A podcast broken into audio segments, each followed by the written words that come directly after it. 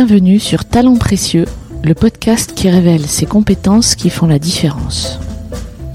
À travers le témoignage d'un invité différent à chaque épisode, nous cherchons à savoir quels sont les soft skills, autrement appelés compétences comportementales ou transversales, qui permettent aux individus d'être épanouis et performants dans leur travail et dans leur mission. Je suis Amélie Dag. Je suis Perrine Corvézier. Ensemble, nous avons créé la société Human Learning Expedition qui produit ce podcast. Vous trouverez les notes de cet épisode sur le site humanlx.com, h u m a n l x.com, à la rubrique podcast. Les gens attendent de vous que vous soyez proche d'eux. Proche d'eux pour moi, ça veut dire disponible et à l'écoute. C'est que quand ils vous contactent, euh, vous soyez, oui, à l'écoute. Voilà. Euh, et ils attendent que vous compreniez les différents enjeux euh, qui touchent votre circonscription. Laure de la Rodière est députée d'Eure-et-Loire. C'est par un glacial matin d'automne qu'elle nous a reçus dans sa permanence de Nogent-le-Rotrou et qu'elle a accueilli nos questions. Durant cet épisode, vous n'entendrez parler que d'action. Celle qui a mené Laure à répondre à l'appel d'élus locaux et à se présenter comme députée il y a plus de dix ans. Celle qui l'anime dans ce quotidien d'élus qu'elle nous raconte en détail. Celle qui a donné son nom au nouveau parti politique qu'elle a co-créé récemment. Laure nous parle des compétences qu'elle a mises à l'épreuve ou observées durant son brillant parcours professionnel d'avant la vie politique et depuis qu'elle est députée l'organisation, l'audace, l'écoute, la bienveillance, la compréhension des enjeux de sa circonscription, la capacité à aller chercher une légitimité ou à demander conseil. Si, comme beaucoup d'entre nous, vous avez des a priori sur les femmes et les hommes politiques, sur ce qui les anime ou sur la sincérité de leur engagement, cet épisode est particulièrement fait pour vos oreilles. Un grand merci à Laure de la Rodière pour son temps, pour son accueil et pour son ouverture. Bonne écoute.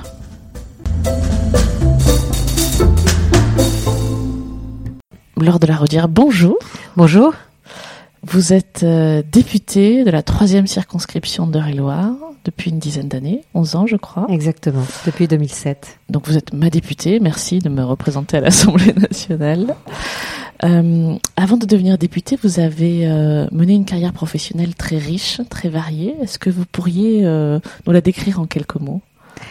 Euh, j'ai passé ma carrière dans le secteur des télécoms et du numérique euh, pendant. Alors j'ai passé 12 ans à France Télécom et mon dernier poste à France Télécom c'était être directeur de France Télécom en Eure-et-Loire. Donc j'avais poste de management terrain, 260 personnes à, à manager et puis euh, une entité, enfin une business unit, comme on, dirait aujourd'hui.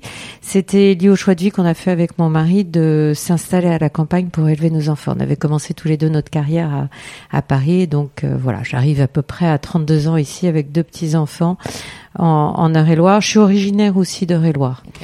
Et puis euh, en 2001, je décide de quitter France Télécom pour être associée dans une start-up.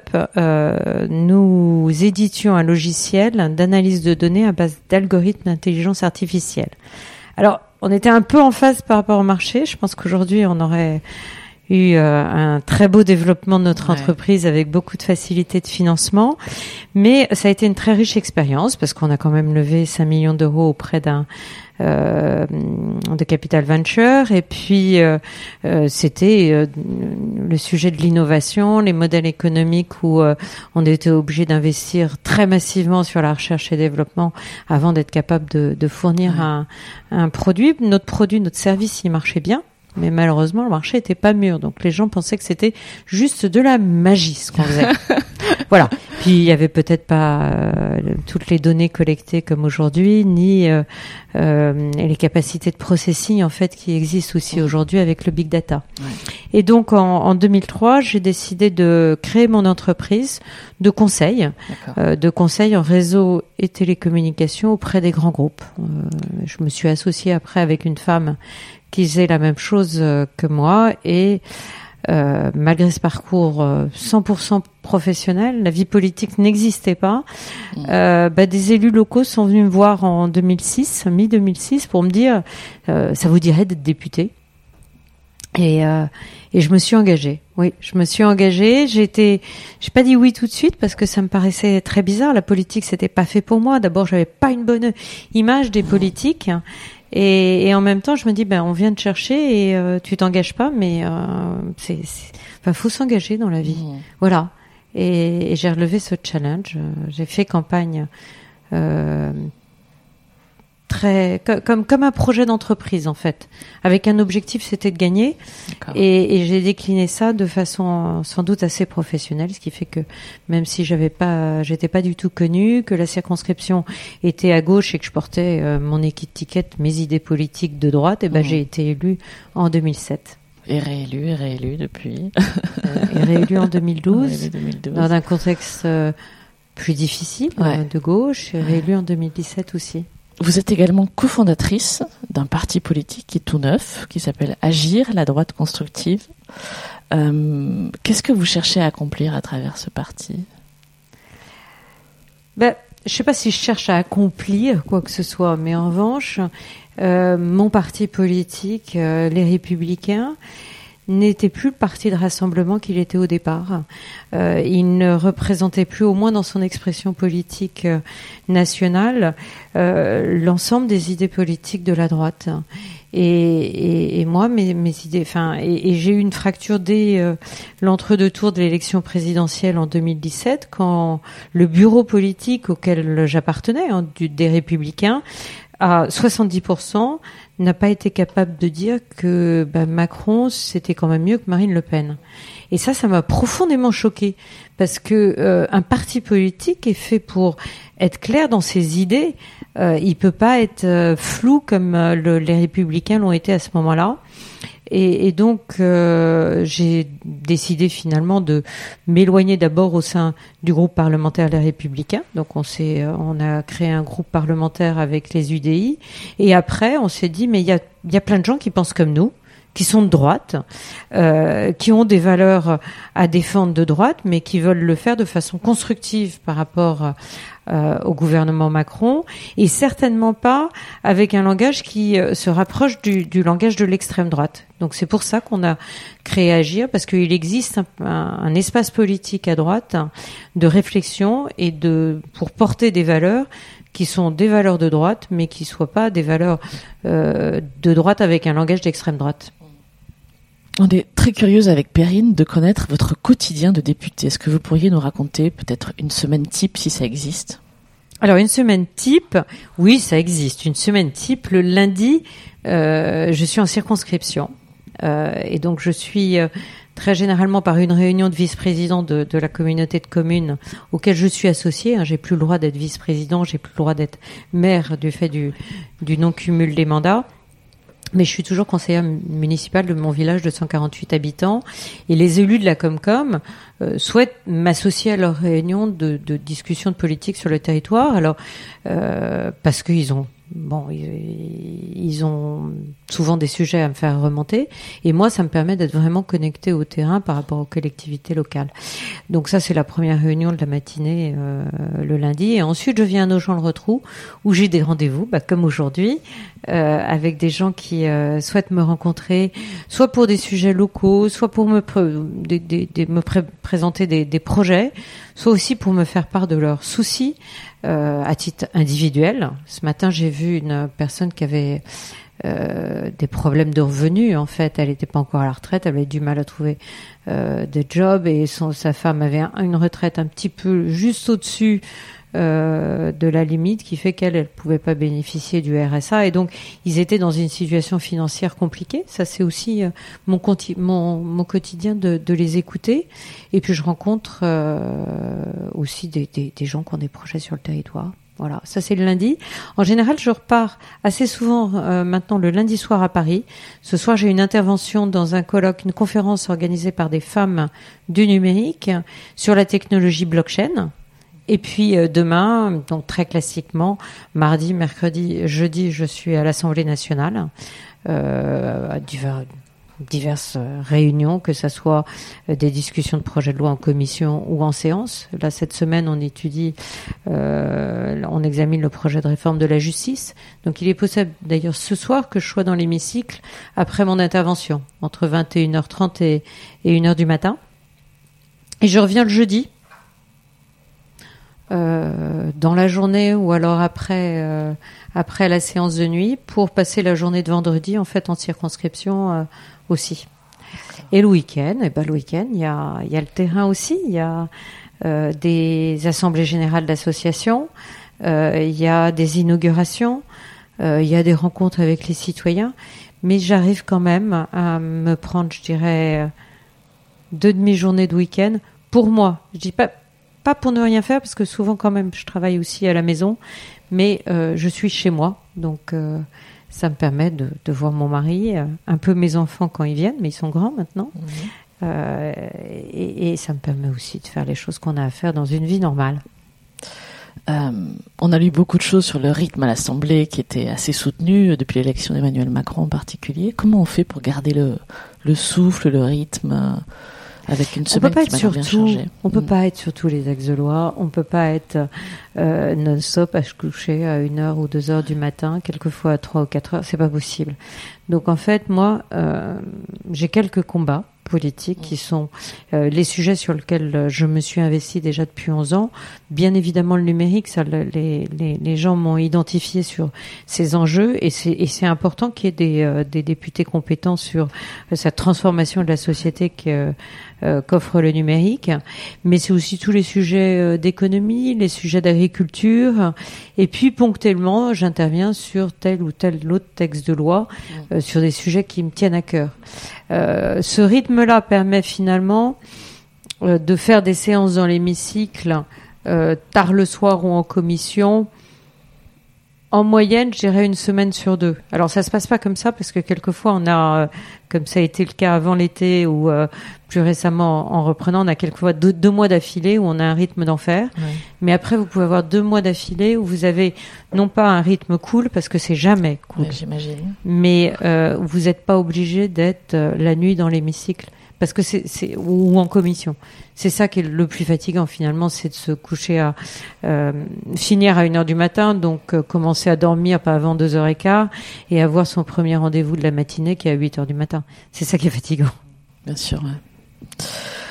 Dans le passé, vous avez dirigé des équipes, vous avez eu des collaborateurs et aujourd'hui aussi, vous êtes amené à collaborer, on imagine, avec des gens très très différents.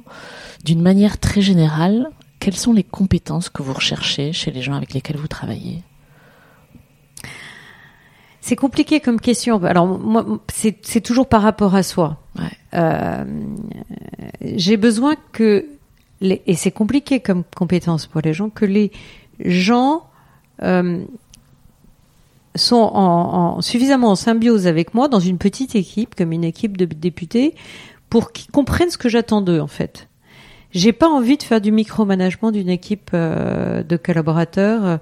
Euh, il faut que ça marche en, symbiose. Donc quelquefois c'est très compliqué, surtout pour quelqu'un qui arrive dans une équipe pour comprendre en fait ce, fonctionnement-là. C'était beaucoup moins vrai hein, quand j'étais euh, directeur de France Télécom en Eure-et-Loire, où là euh, je, cherchais en fait de, la rigueur et de l'exécution chez les gens qui dépendaient de moi. Donc on se voyait toutes les semaines. Il y avait un plan de travail pour la semaine et il fallait qu'il soit fait à la fin de la semaine de façon rigoureuse. Et, et, et de donc ça c'est c'est simplement pour moi j'appelle ça le professionnalisme d'être euh, euh, simplement capable de euh, prendre une série de tâches et de les exécuter de façon euh, professionnelle euh, sur une période, alors que ça soit une semaine, 15 jours, euh, trois semaines. J'attends aussi de la bonne foi de mes collaborateurs. C'est euh, on, passe un deal, on a un accord, il faut que cet accord se déroule comme ce qu'on s'est dit, de part et d'autre. Hein. C'est-à-dire que moi, je- j'essaie de mettre de bonne foi, toujours de bonne foi. Euh, J'attends aussi de mes collaborateurs qui euh, qui contribuent à, à, des, à des idées permettant de, de progresser. Donc qu'ils aient une réflexion par rapport à leur travail, par rapport à leur positionnement, par rapport au fonctionnement de l'équipe, par rapport à, à mon agenda. Il y a quelque chose qu'on Euh, moi, j'ai une angoisse de mon agenda. Je ne veux pas me faire bouffer par mon agenda. Je veux piloter en fait, et ça c'est très difficile quand on est député. Et euh, une, une, des choses que je demande aussi à mes assistants, c'est de comprendre ce qui a de la valeur pour moi, non pas, surtout pas d'un point de vue politique, politicienne, mais là où je peux vraiment apporter une valeur ajoutée en tant que député. Que tout ce qu'ils peuvent faire de façon autonome, directe, presque sans, sans parler en me faisant un compte rendu parce que je, non pas de leur action mais de ce qu'ils ont eu comme relation avec les citoyens j'ai besoin d'être au courant parce que j'ai besoin de savoir ce que pensent les citoyens mais mais tout ce qu'ils peuvent euh, gérer euh, de façon directe euh, j'ai envie qu'ils sachent directement euh, dissocier enfin distinguer ça et le mettre en œuvre et quand vous recruter ou sélectionner un, un, candidat, un nouveau membre de votre équipe, est-ce comment vous arrivez à déceler en amont ces compétences? Vous avez parlé de bonne foi, vous avez parlé de euh, de rigueur, d'autonomie. Est-ce que c'est des choses que vous arrivez à Alors déceler sur mon, en amont? c'est, sur mon équipe de députés, j'ai pu recruter quelqu'un que je ne connaissais pas depuis euh, depuis dix ans. Euh, c'est assez, c'est assez. Euh, et la première personne que j'ai recrutée, Virginie, elle est toujours avec moi depuis 11 ans. Euh, Qu'est-ce que j'ai senti chez elle? Euh, Certainement une grande bienveillance quand je l'ai recrutée, quelqu'un d'intelligent, quelqu'un de, de euh, avec lequel j'allais m'entendre. Dans une équipe de, de, de, de collaborateurs de députés, euh, il faut vraiment s'entendre avec les gens. C'est pas tout à fait pareil hein, quand j'étais directeur de France Télécom en Eure-et-Loire. Mais là, euh, c'est dur la vie politique. Hein. Faut, enfin, les gens le savent. Euh, et donc, euh, l'équipe participe. Euh, L'équipe a des hauts et des bas, euh, alors à titre individuel quelquefois mes collaborateurs, mais moi aussi. Et donc j'ai besoin de pouvoir auprès de cette équipe euh, exprimer de temps en temps quelques états d'âme parce que c'est vraiment dur et qu'on a besoin de le partager parce qu'on peut pas du tout le partager à l'extérieur et que ça serait indécent de le partager à l'extérieur. Euh, et, et, donc euh, voilà, il faut euh, oui de la bonne foi, de la bienveillance. Et les, les derniers collaborateurs que j'ai recrutés, je les connaissais vraiment avant. D'accord. Et je leur ai proposé de rejoindre l'équipe parce que ça me faisait plaisir de travailler avec eux. Et, et, ça, j'ai eu cette chance-là, je dirais, d'avoir cette possibilité-là parce que, euh, encore une fois, c'est pas une équipe classique. Mmh, D'accord. Vraiment pas. C'est une équipe de combien de personnes? Euh, On est euh, un, deux, trois aujourd'hui.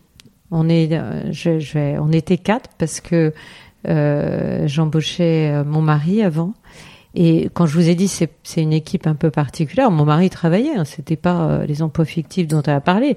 Il s'occupait de mon site internet, il s'occupait de toute la communication euh, sur le terrain. Il était là à, à, me suivre dans les inaugurations, ce qui était aussi une façon pour nous d'être euh, de, de, prolonger un petit peu euh, euh, ensemble certaines discussions au-delà de, de, du peu de temps que je passe à, à la maison, bien évidemment, mais c'était aussi quelqu'un qui m'aidait énormément sur les enjeux du numérique mmh. et qui a qui m'a aidé en fait à construire ma légitimité sur ces enjeux-là à l'Assemblée nationale.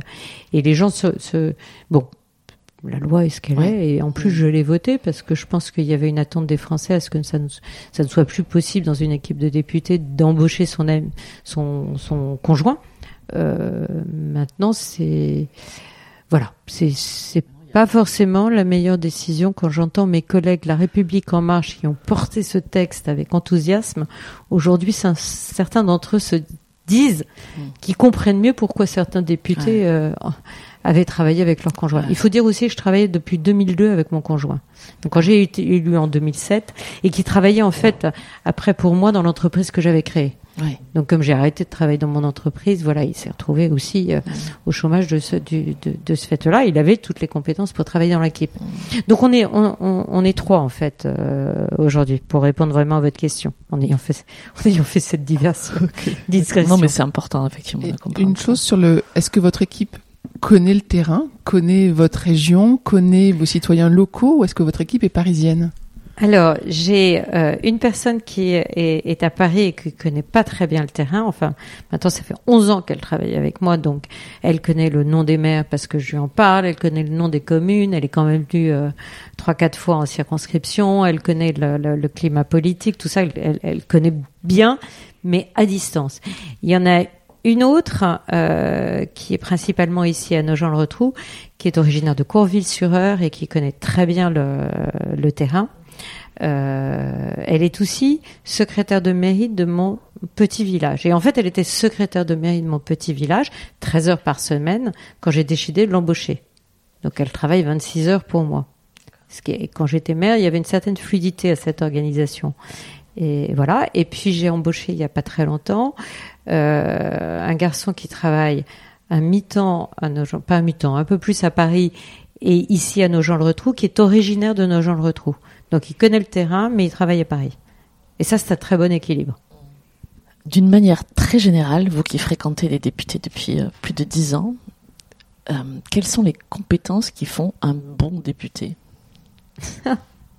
Je suis pas sûre qu'il y ait un, profil type du bon député. Euh, les gens attendent de vous que vous soyez proche d'eux. Proche d'eux pour moi, ça veut dire disponible et à l'écoute c'est que quand ils vous contactent, euh, vous, soyez, oui, à l'écoute. Voilà. Euh, et ils attendent que vous compreniez les différents enjeux euh, qui touchent votre circonscription. Donc qu'il y ait une, capacité en fait de travail et de compréhension des, des, sujets de la circonscription qui sont extrêmement variés, bien évidemment. Ça touche euh, le sujet de l'emploi, les sujets agricoles, les sujets euh, des, des, des, problèmes de, de, retraite, des problèmes divers et variés, hein, de, ou les problèmes des territoires ruraux. Euh, et donc il faut que vous compreniez tout ça assez rapidement. Et puis troisièmement, ils attendent de vous que euh, sur certains sujets, vous preniez le leadership pour entraîner le territoire. Mmh. Parce qu'en fait, on a paradoxalement, euh, on n'a pas de moyens propres en dehors de, des amendements qu'on peut déposer au texte de loi, des questions qu'on peut poser au gouvernement. On n'a pas d'exécutif, on n'a pas de budget pour pouvoir changer la vie des gens. Euh, en revanche, on a une capacité en fait euh, de mettre les gens autour de la table pour que les choses bougent. Donc, disponible, disponible et écoute. Euh, ouais, capacité de compréhension d'enjeux variés. Euh, et ça veut dire aussi capacité d'organisation et puis un certain leadership. oui, un leadership évidemment. Ok. Il y a une question qu'on pose à tous nos invités dans ce podcast. Il y en a plusieurs, mais euh, on arrive, on arrive à, la première. Euh, est-ce que vous pourriez nous raconter le succès dont vous êtes la plus fière dans votre vie professionnelle avant de devenir député ou depuis que vous êtes élu? Celui auquel je suis plus attachée, c'est là où vous pouvez changer la vie des gens, en fait. Euh, en, 2011, en octobre 2011, Valéo Nogent-le-Retrou avait décidé, avait un projet d'investir 30 millions d'euros sur euh, l'usine euh, de Valéo à, Nogent et pour mettre en place une nouvelle production qui était celle des capteurs permettant en fait l'analyse d'images pour les, les, les, les, caméras de recul, pour tout, tout et, et marcher en, en, très très très fort développement. Donc moi j'étais ravie, sauf que Valeo demandait au personnel une adaptation des, des, des, temps de service et notamment de travailler un week-end sur deux, un samedi sur deux, euh, soit une matinée, soit une journée entière. Et ça, et, et ça s'est grippé d'un point de vue de climat social, euh, notamment parce qu'il y avait un délégué syndical euh, qui a mis de l'huile sur le feu plutôt que d'essayer de comprendre que c'était l'avenir du site qui était en jeu, puisque l'ancienne production de ce site-là n'était pas pérenne en fait pour l'usine. Et, et, donc moi je m'en suis mêlée en me disant c'est pas possible, c'est pas possible. Ce site fait 420 emplois, c'est à peu près ces 400 familles directement touchées. Et derrière, quand vous avez euh, la fermeture d'un site de 420 emplois, c'est à peu près 400-500 autres emplois qui sont détruits sur le territoire. Et donc, c'était la mort de nos gens sur 5, 6, 7 ans. C'était dramatique. Et donc, j'ai décidé de faire une lettre ouverte aux salariés Donc j'ai- fait une lettre ouverte aux salariés. J'ai pris mon bâton de pèlerin. J'ai été voir euh, euh, François Évard, maire de Nogent-le-Rotrou, et pourtant euh, on avait du mal à travailler ensemble, euh, ou du moins il avait du mal à travailler avec moi, mais il a accepté ce jour-là de signer. J'ai été voir le conseiller départemental qui était aussi euh, à gauche, mais il a accepté de signer, Philippe Rullmann, et j'ai et, euh, et, et, et j'ai publié ça dans la presse, j'ai publié ça sur mon site internet, et, j'en, et, j'ai commencé à communiquer, sachant que je me mettais à risque, parce que si ça marchait pas, euh, c'est moi qui aurais fait tout capoter, en fait, bien évidemment. Et puis parallèlement, j'insistais au niveau de Matignon pour que le PDG de Valeo euh, donne du temps. Euh, et, et, et laisse le- parce qu'il voulait mettre un ultimatum trois semaines après si vous dites euh, si vous n'êtes pas ok si on n'arrive pas à 75% du personnel qui est d'accord euh, on plie bagage Euh, donc j'ai négocié et ça c'est le rôle du député aussi de jouer à la fois sur le terrain et au niveau national.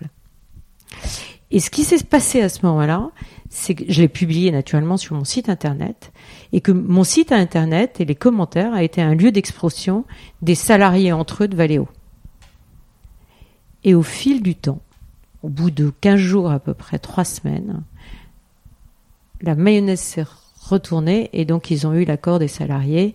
Et aujourd'hui, le site euh, de Valeo va bien. Cette nouvelle production se développe bien et euh, sa pérennité est assurée. Et ça, j'en suis très fière. J'imagine. C'est un beau succès visible. c'est un beau succès visible et, et surtout bah, le- les gens de Valeo très récemment encore euh, il y a au salon de l'auto là cet octobre m'ont dit que ils, ils étaient vraiment reconnaissants de ce que j'avais fait sur le site et qu'il n'y avait pas de député qui faisait ça comme ça Mm. voilà un peu une innovation de démarche en fait dans la démarche Je comprends. Qu'est-ce que vous avez mobilisé chez vous pour arriver à ce succès-là? Comment vous avez fait, en gros? J'ai foncé. Je me suis pas posé la question. Je me suis pas posé la question. En fait, euh, peut-être que d'autres appellent ça de l'audace, mais quand on se pose pas la question, c'est pas forcément de l'audace parce qu'on n'a même pas la, même pas l'impression de de prendre le risque. Il faut juste oser. Mais moi, j'avais même pas l'impression d'oser. J'allais pas, globalement, j'allais pas rester les bras ballants. Mm. Donc, en revanche, j'ai quand même appelé deux, trois personnes qui sont des, des bons conseils dans le domaine de l'industrie en me disant j'ai envie de faire ça.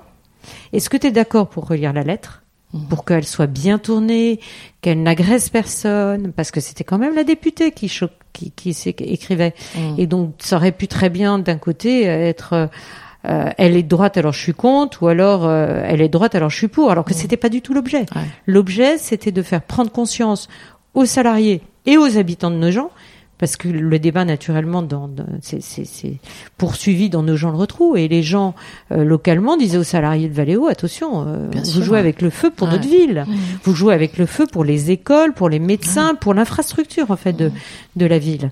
Et donc il y a eu une pression populaire pour que les salariés euh, euh, acceptent.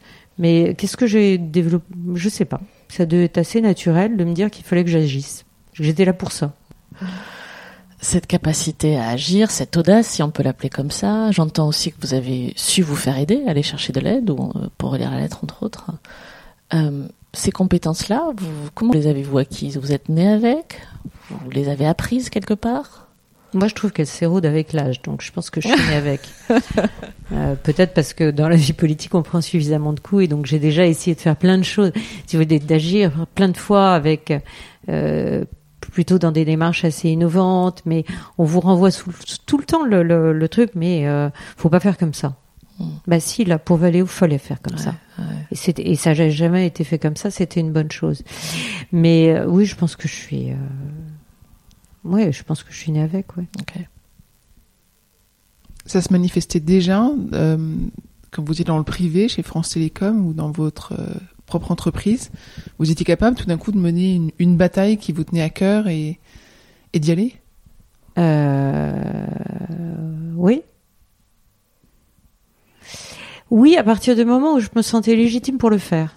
C'est-à-dire que euh, je me souviens typiquement, j'ai eu un- euh, chez France Télécom, j'ai eu un, euh, en 95, il y a un gros appel d'offres, le plus gros que France Télécom avait jamais eu, qui tombe. Le, Crédit Lyonnais décide d'outsourcer euh, l'ensemble de ses télécommunications au niveau mondial. J'étais le, commercial en charge du Crédit Lyonnais. Je me dis, mais c'est dingue, j'ai 29 ans et j'ai le truc le plus gros qui est jamais tombé. Euh, bon. et en fait, là, j'ai été voir mon boss pour dire bah, deux choses l'une. Soit tu me changes et puis tu estimes que j'ai pas le niveau, soit je fais. Mais j'ai besoin d'être légitime pour le faire.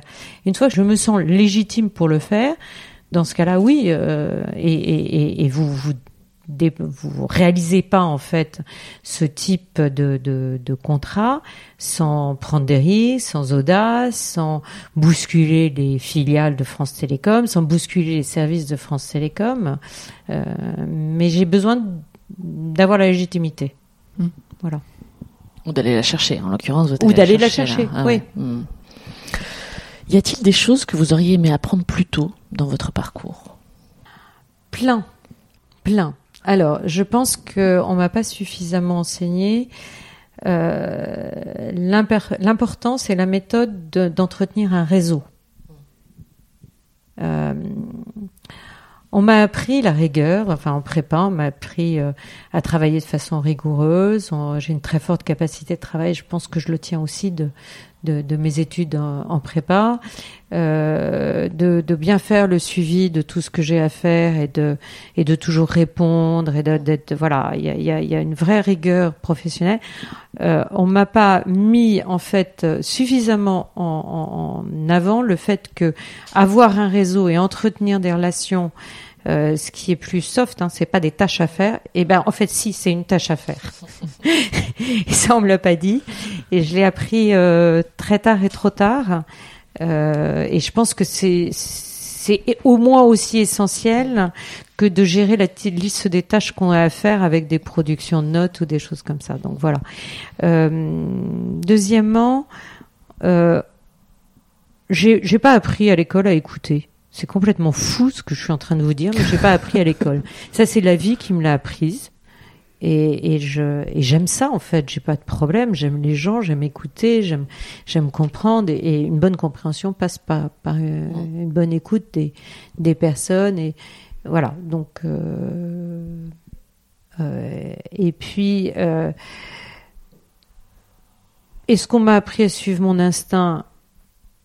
Je suis pas sûre non plus. Et je pense que les gens, euh, très souvent, euh, n'osent pas, en fait. N'osent pas. On m'a pas appris non plus à dire les choses aux gens en me mettant à leur place juste dans la forme. C'est-à-dire qu'il faut savoir tout dire aux gens si on a des choses à leur dire. En revanche, il faut toujours attendre le bon timing. Faut, faut toujours euh, le mettre en bonne forme. Et ça, je crois qu'on l'a, ça. Ce que je viens de vous dire, ça, on me l'a jamais appris avant.